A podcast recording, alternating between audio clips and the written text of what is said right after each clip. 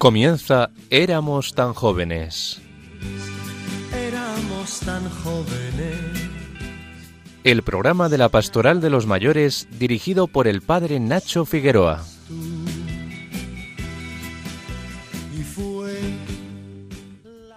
Buenas tardes a todos los oyentes de Radio María. En esta tarde de la fiesta del Inmaculado Corazón de María, empezamos un nuevo programa poniéndonos en las manos del Señor y bajo la protección de su Madre.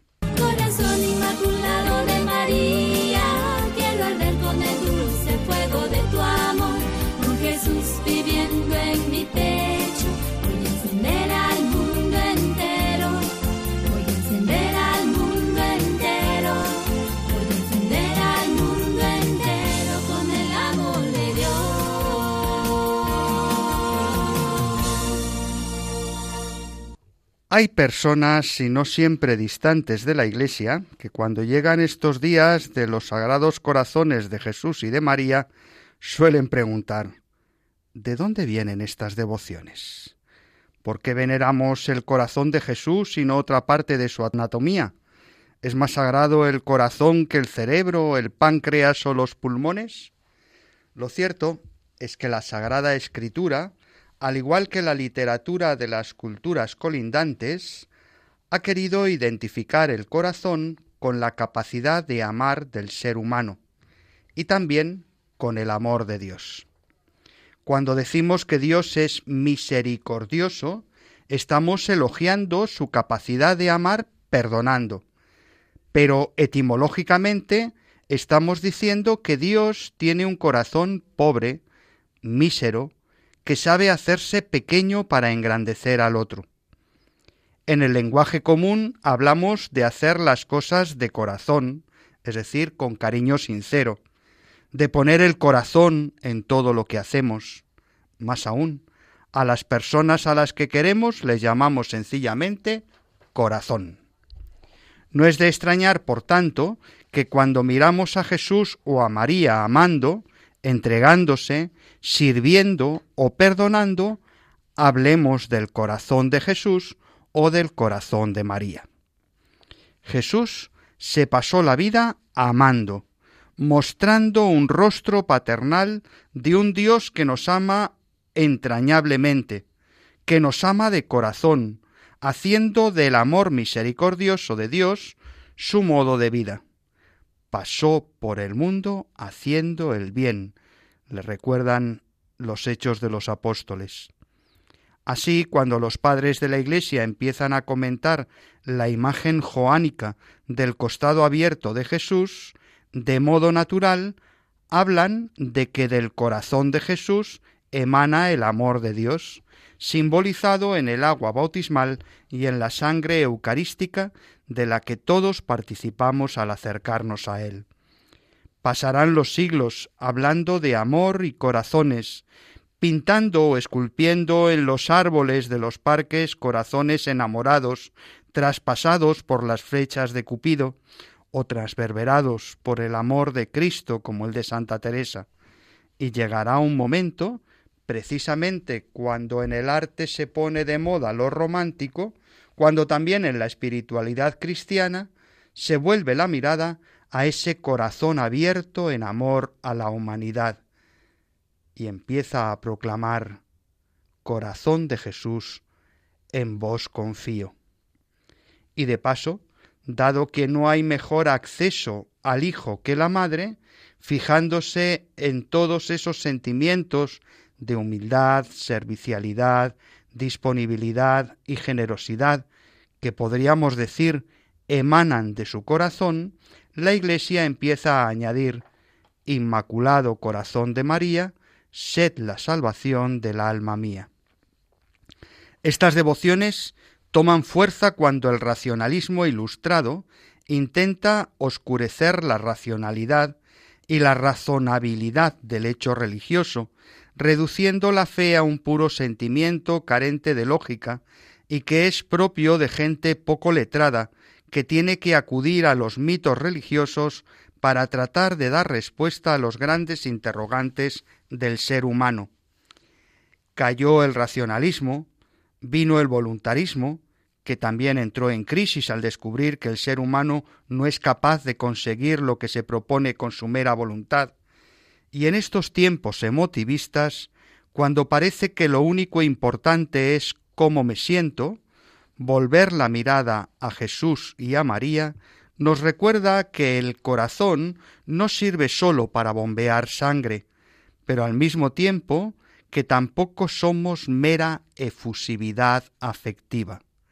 Dios nos ha dado un corazón capaz de amar, y como guías del amor verdadero están los corazones de Jesús y de María que nos dicen amar no se limita al ámbito afectivo. El amor es una de las tres virtudes teologales, y ahí está el Espíritu Santo enseñándonos a vivirla. Os habla Nacho Figueroa, hoy es sábado, estamos en Radio María y esto es Éramos tan jóvenes.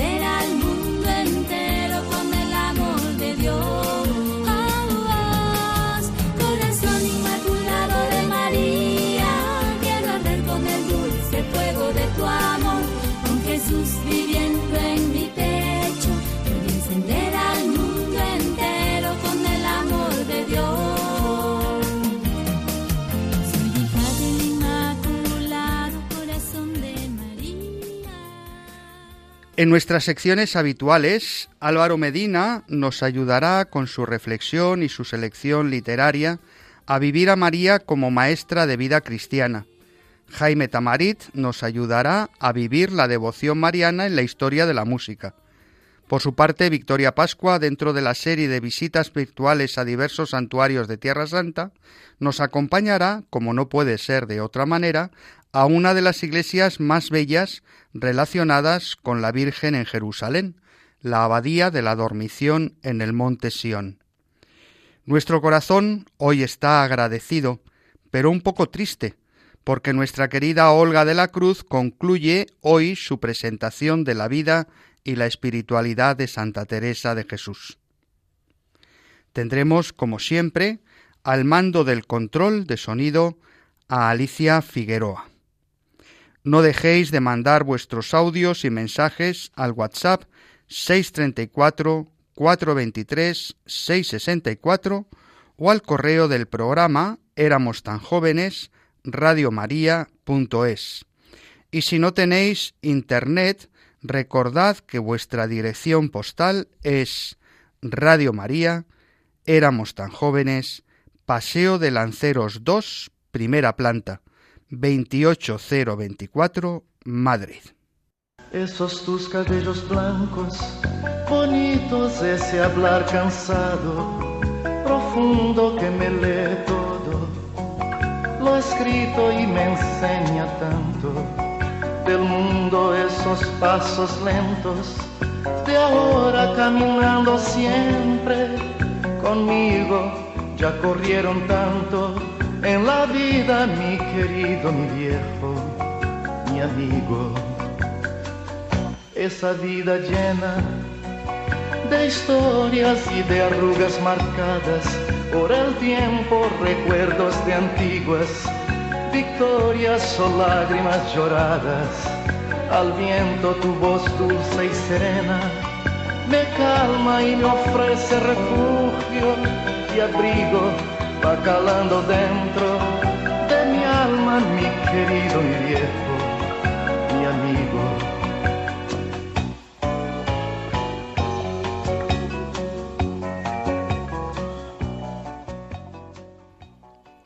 Nuestro querido Álvaro Medina nos ayuda en su sección Corazones agradecidos a mirar a María y descubrir en su corazón inmaculado un modelo a seguir. Hola a todos. En María vemos la luz de la fe. Tenía en su mente y en su corazón la certeza de que la voluntad de Dios era, sin lugar a dudas, lo mejor para ella. Y así, a propuestas tan incomprensibles como el anuncio del ángel, abrió su corazón y dijo, Si es la voluntad de Dios, hágase en mí.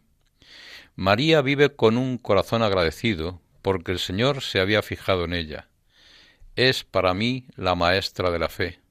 En ella encuentro el modo de abrazar lo que ocurre en mi vida con corazón agradecido.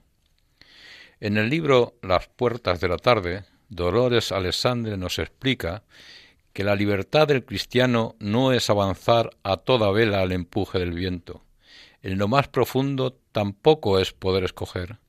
Tiene que ser una libertad que inicie la libertad del cielo, ya en esta tierra. Ser plenamente hombres y caminar hacia Dios. Nadie conoce el camino, solo Él lo conoce. No me habéis elegido vosotros a mí, fui yo quien os elegí a vosotros. Para poder vivir con un corazón agradecido, hay que estar convencidos, como lo estaba San Ignacio de Loyola, de que Dios está trabajando constantemente en nosotros y de que no somos quien para guiar su trabajo, lo mismo que la arcilla no pide cuentas al alfarero.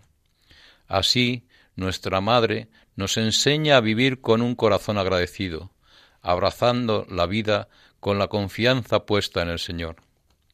Cuanto más vivo, más cuenta me doy del impacto que mi actitud tiene sobre mi vida. Mi actitud es para mí más importante que los hechos. Es más importante que el pasado y la educación, más que el dinero, las circunstancias, los fracasos o el éxito, más que lo otras personas digan o hagan. Lo admirable es que día a día es nuestra elección de actitud para que asumamos en respuesta a cualquier situación.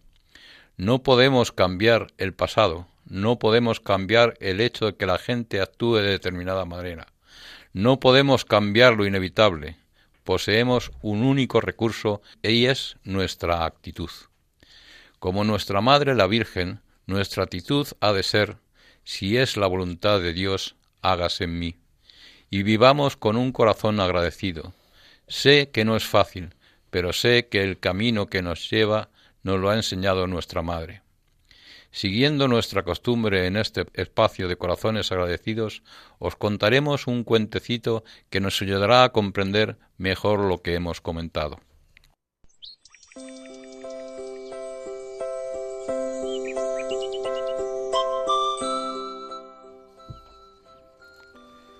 Mientras contemplaba sus hermosas begonias, la madre de familia observó que tres ancianos, de barba blanca como la nieve, traspasaban la valla de su propiedad y se sentaban sobre la hierba.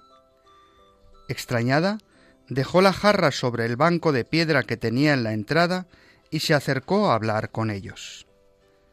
Buenas tardes, caballeros. No les conozco. ¿Son nuestros nuevos vecinos?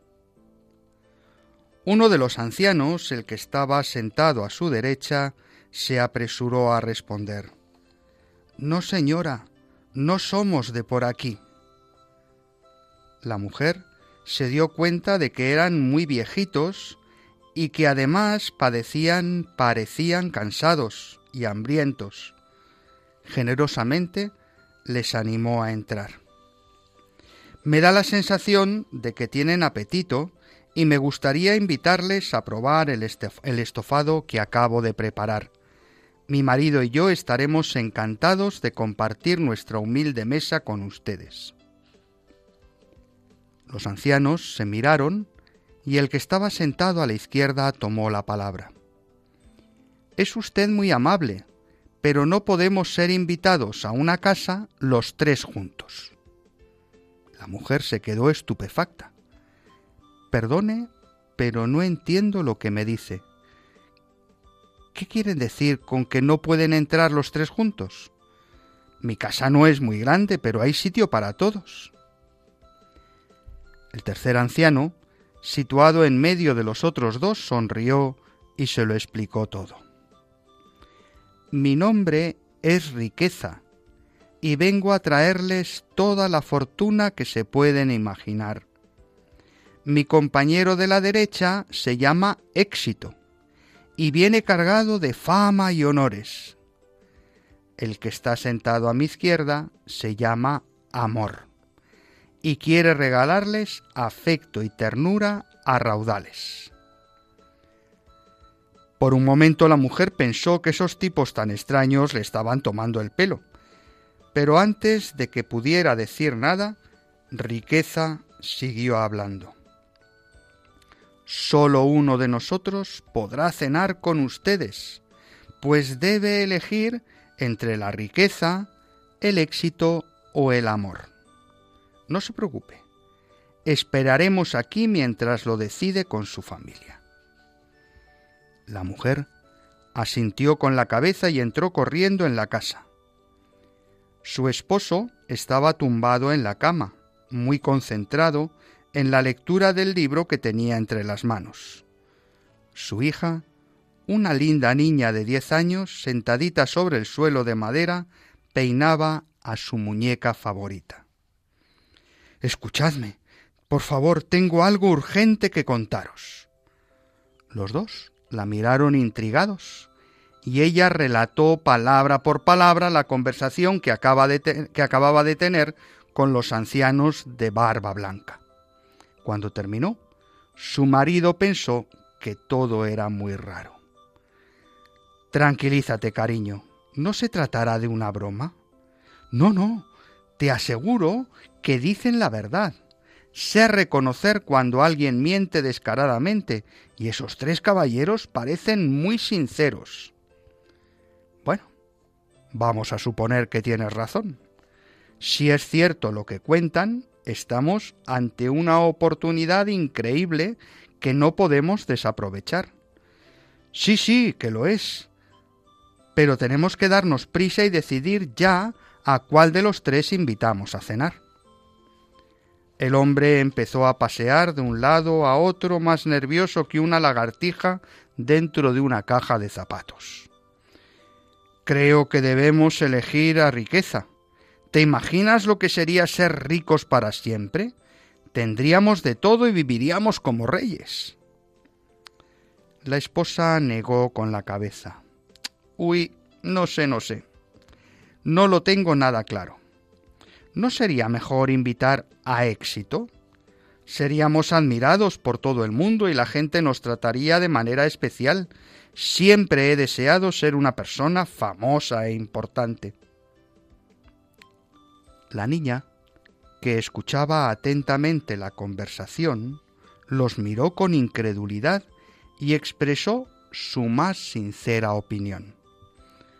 Papá, mamá, no os entiendo lo más importante de la vida, no decís que es el amor, y es a amor a quien debemos invitar a cenar.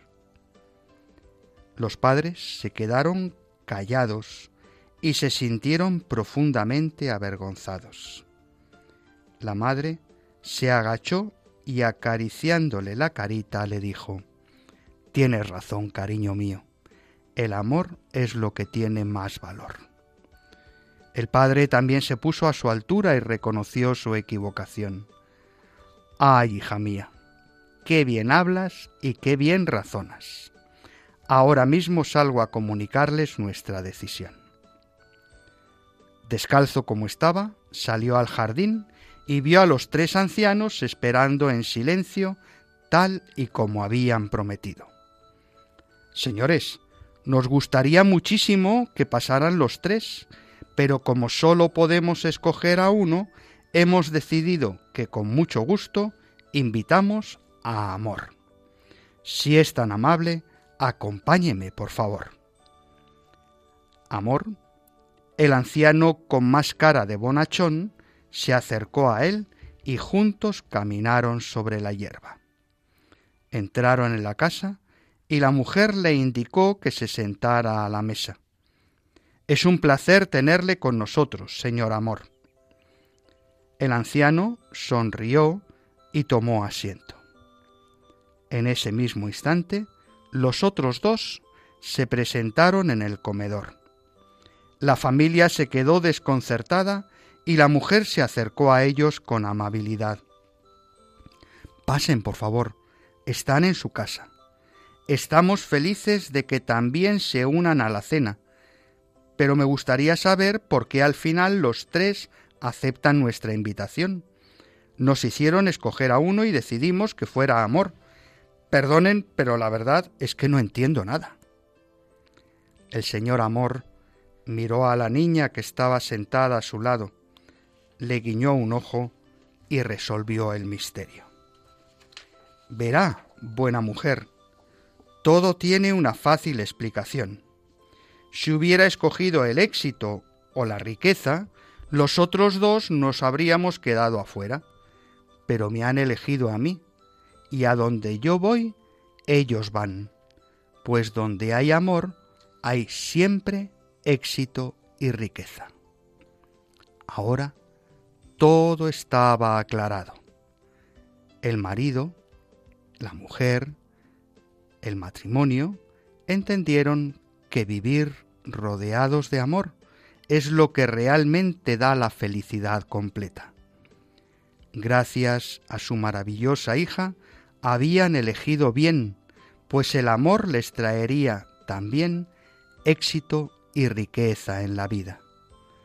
Los seis se dieron un cálido abrazo y después compartieron el aromático estofado casero que por cierto estaba para chuparse los dedos.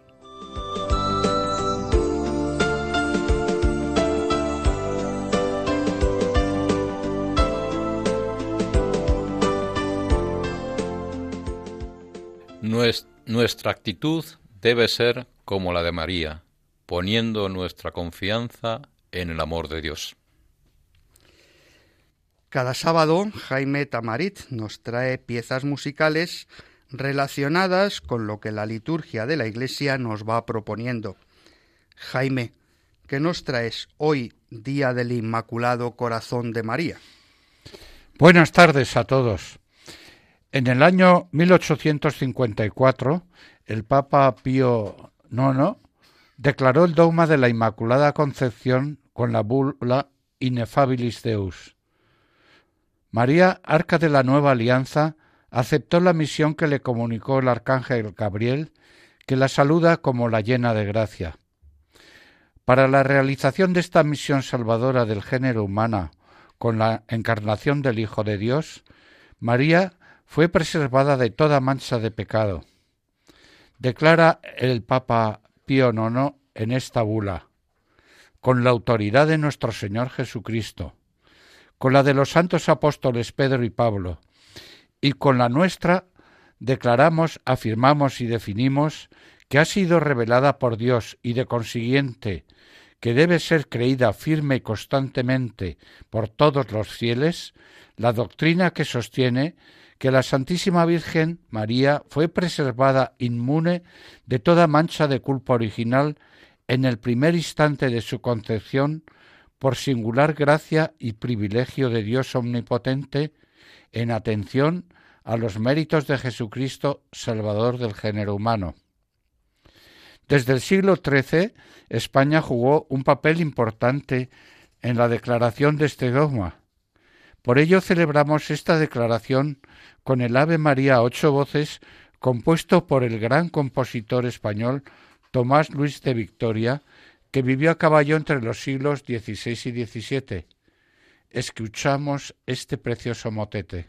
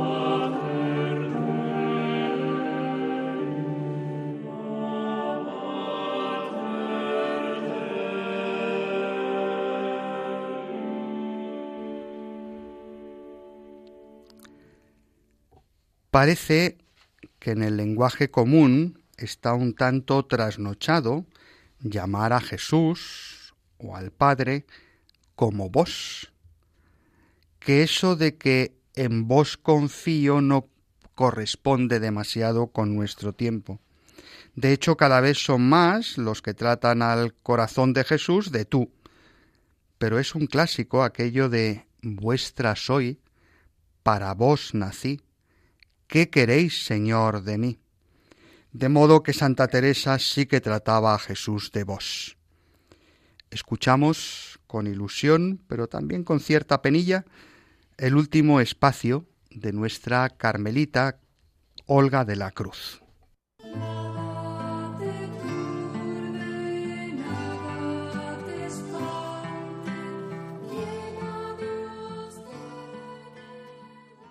El último viaje de la vida de Teresa.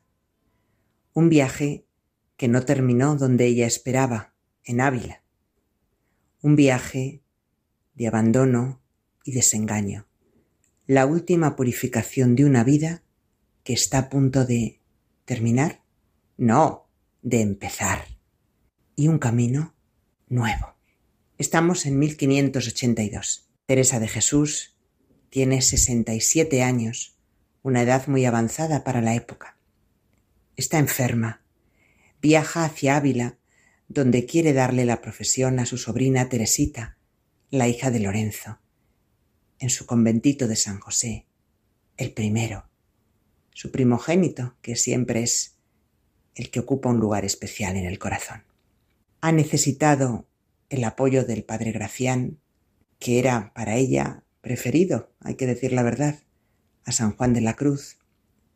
Y sin embargo, éste se ha ido a sus asuntos y a sus predicaciones y la ha dejado a su suerte en Burgos.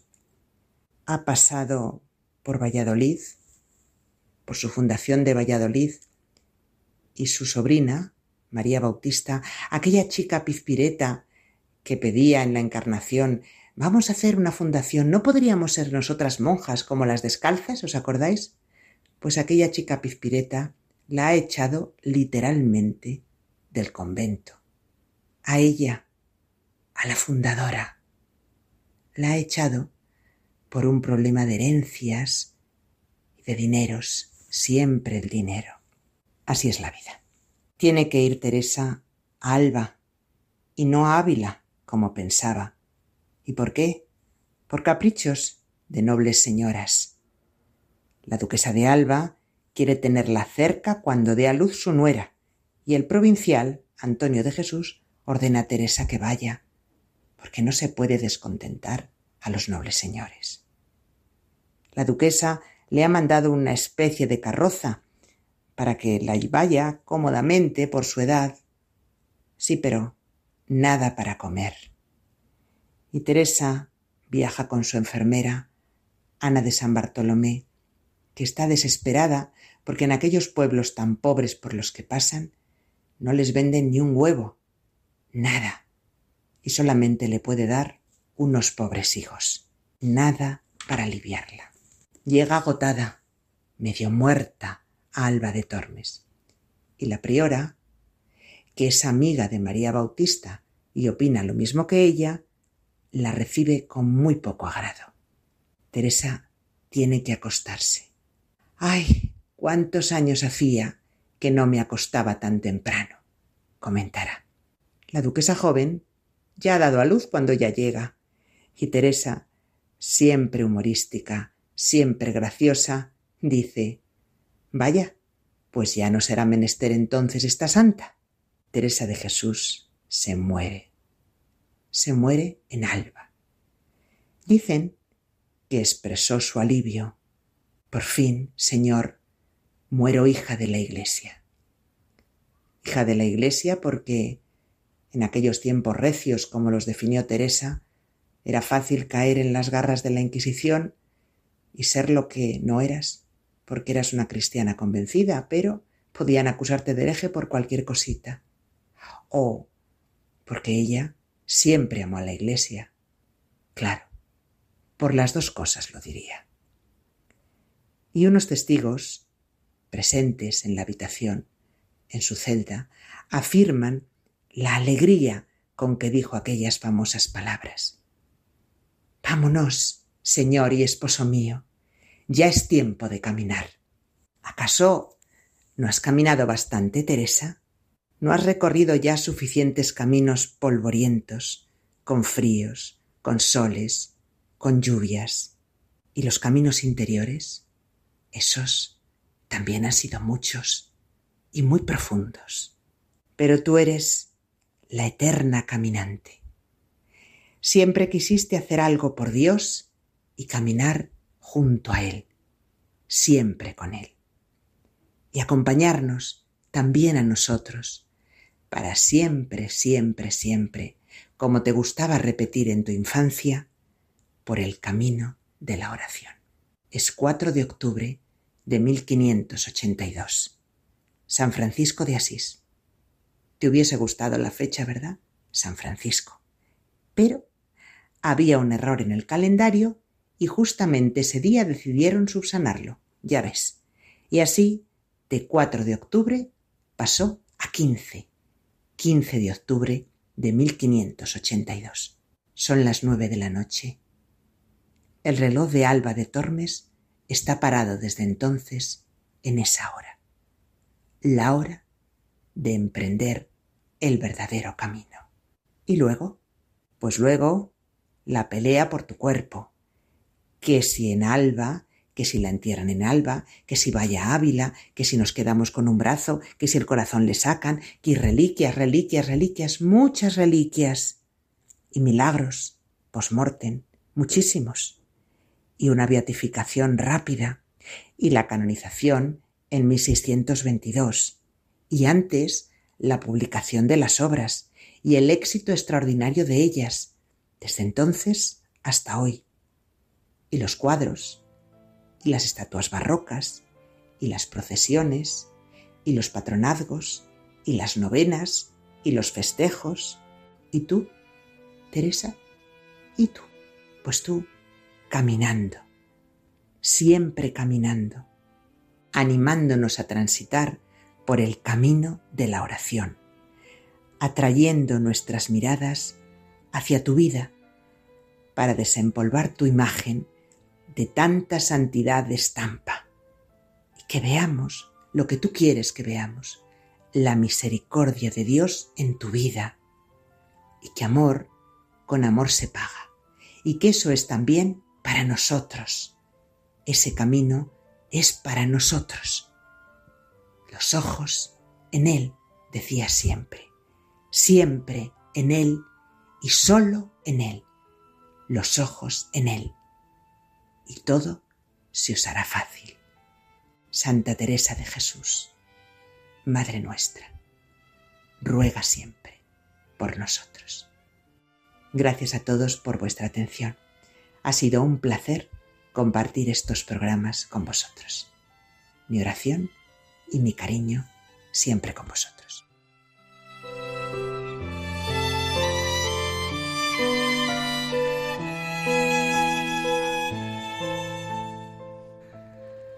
Creo que hablo por boca de todos los oyentes cuando digo que ha sido un placer y un honor contar con la Madre Olga de la Cruz para conocer de su mano la espiritualidad y la vida de Santa Teresa, y que la echaremos mucho de menos los próximos sábados.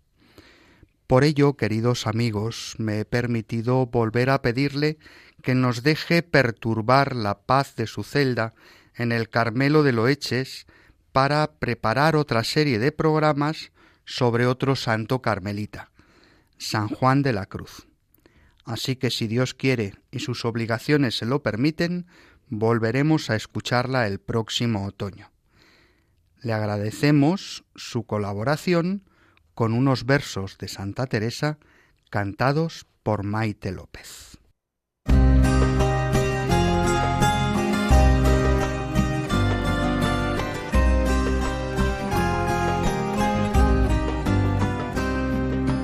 Vuestra soy para vos nací, ¿qué mandáis hacer de mí? Vuestra soy para vos nací, ¿qué mandáis hacer de mí? Soberana majestad, eterna sabiduría, bondad buena al alma mía, Dios alteza un ser bondad, la gran vileza mirar, que hoy os canta amor así, que mandáis hacer de mí. Vuestra soy para vos nací, que mandáis hacer de mí. Vuestra soy para vos nací, que mandáis hacer de mí.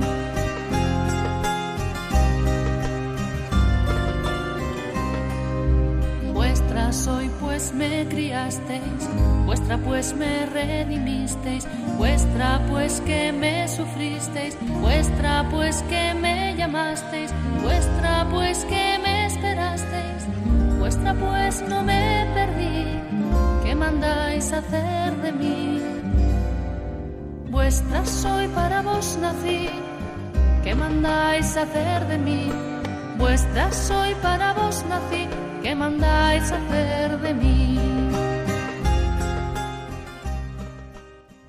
Seguimos en Radio María, en este espacio que se llama Éramos tan jóvenes, en esta tarde de sábado, esperando vuestros mensajes al WhatsApp 634 423 664.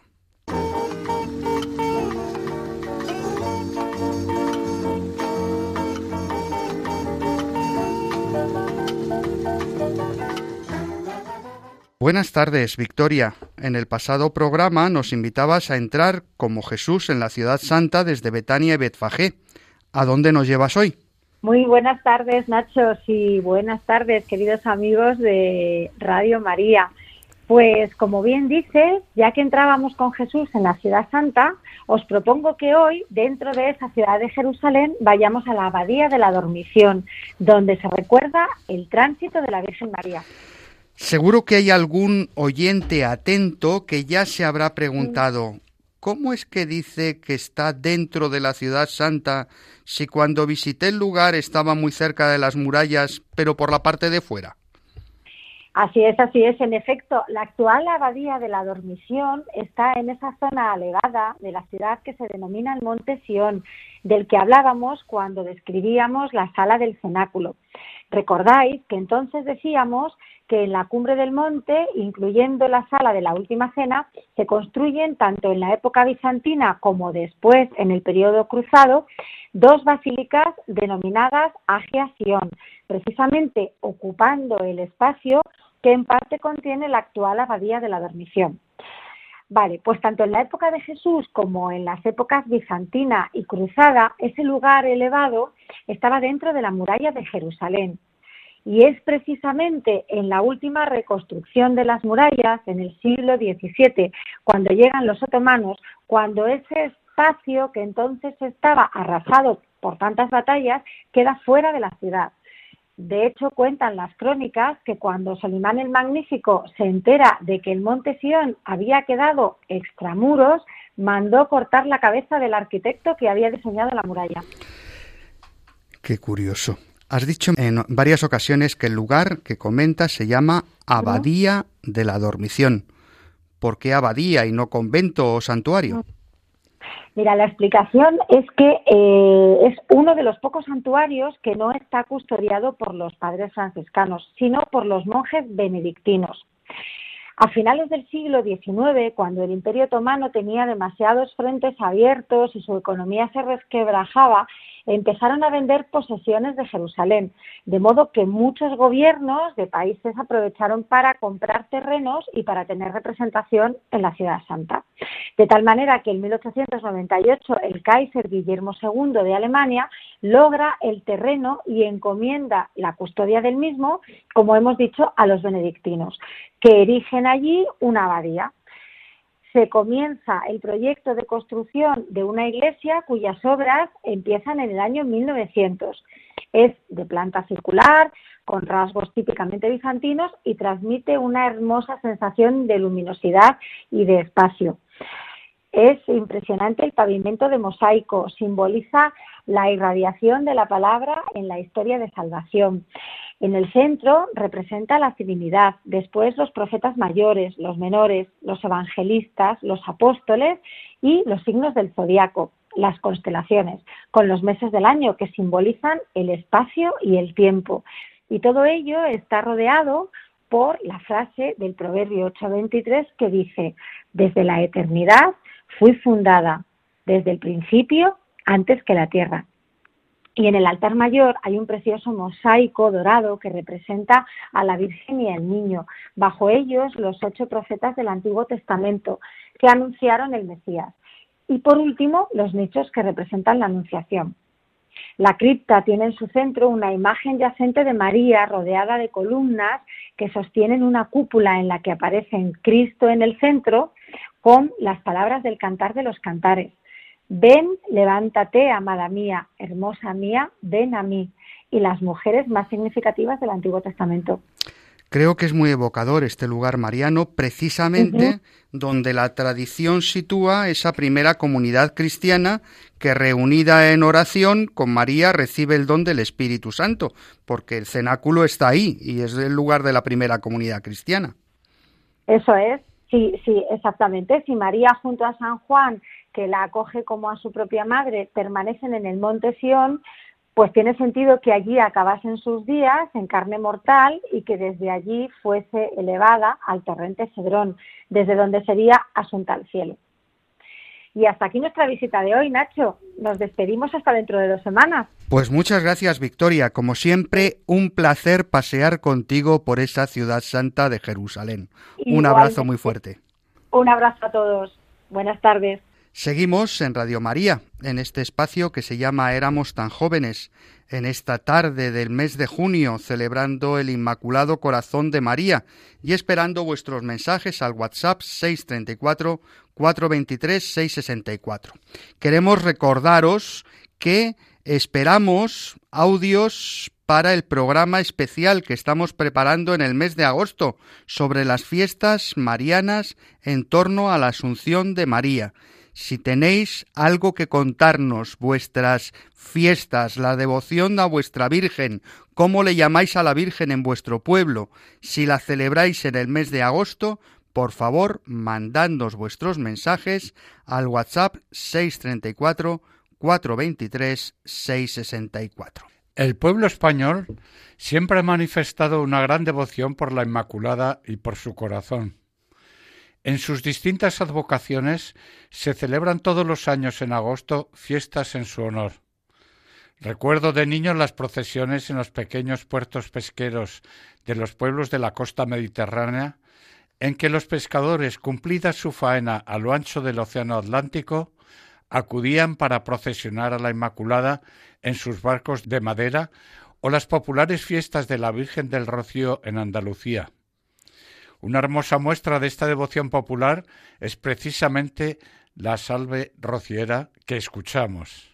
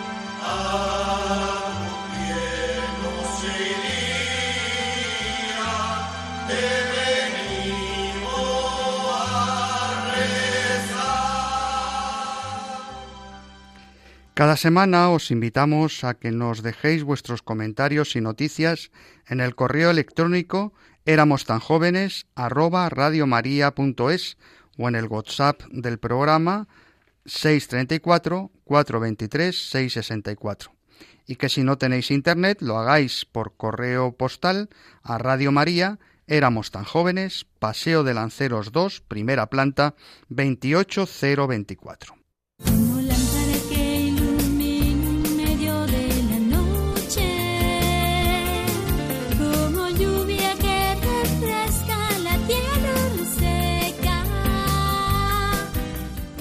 Hoy nos quedamos con este mensaje.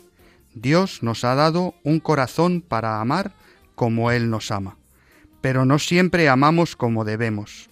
Para ello nos ha dado un ejemplo, el corazón de María, que desde su humanidad nos enseña a amar con un amor divino.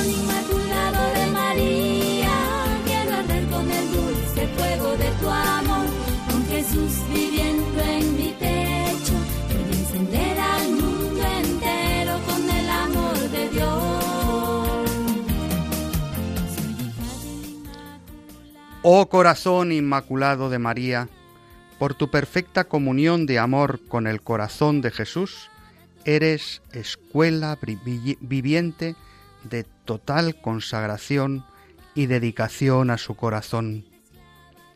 En tu corazón, oh Madre, queremos vivir para aprender a amar sin divisiones al corazón de Jesús, a obedecerle con diligencia y exactitud, servirle con generosidad y a cooperar activa y responsablemente en los designios de su corazón. Deseamos consagrarnos totalmente a tu corazón inmaculado y doloroso, que es el camino perfecto y seguro de llegar al corazón de Jesús.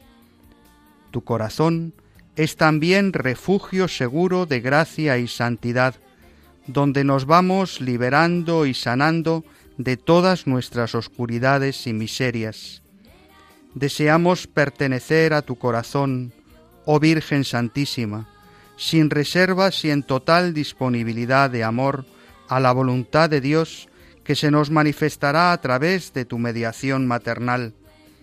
En virtud de esta consagración, oh Inmaculado Corazón, te pedimos que nos guardes y protejas de todo eh, peligro espiritual y físico. Que nuestros corazones ardan con el fuego del Espíritu, como arde tu corazón. Que unidos a ti, que eres la portadora por excelencia de Cristo para el mundo, y ungidos por el poder del Espíritu Santo, seamos instrumentos para dar a un mundo tan árido y frío el amor, la alegría y la paz del corazón de Jesús. Como María impacta mi alma. Quiero ser semilla fecunda en medio del mundo. Quiero dar abundante fruto unido a Cristo. Nos despedimos de toda la audiencia en este programa que esperamos haya resultado de vuestro agrado. Ya sabéis que podéis volver a escuchar este espacio buscando en los podcasts de la web de Radio María por el nombre de nuestro espacio Éramos tan jóvenes. Agradecemos su colaboración a Álvaro Medina, Jaime Tamarit, Olga de la Cruz y Victoria Pascua. Estuvo en el control Alicia Figueroa y se despide de todos el padre Nacho Figueroa. Que el Señor Jesús y su Madre la Virgen sigan cuidando de todos sus hijos, especialmente de los ancianos más débiles, y acompañen a los que se sienten más solos. Nos encontramos de nuevo, si Dios quiere, dentro de dos sábados, ya en el mes de julio, a las seis de la tarde en la península, las cinco en Canarias. Os dejamos con la programación habitual. Un fuerte abrazo y que Dios y la Virgen os bendigan.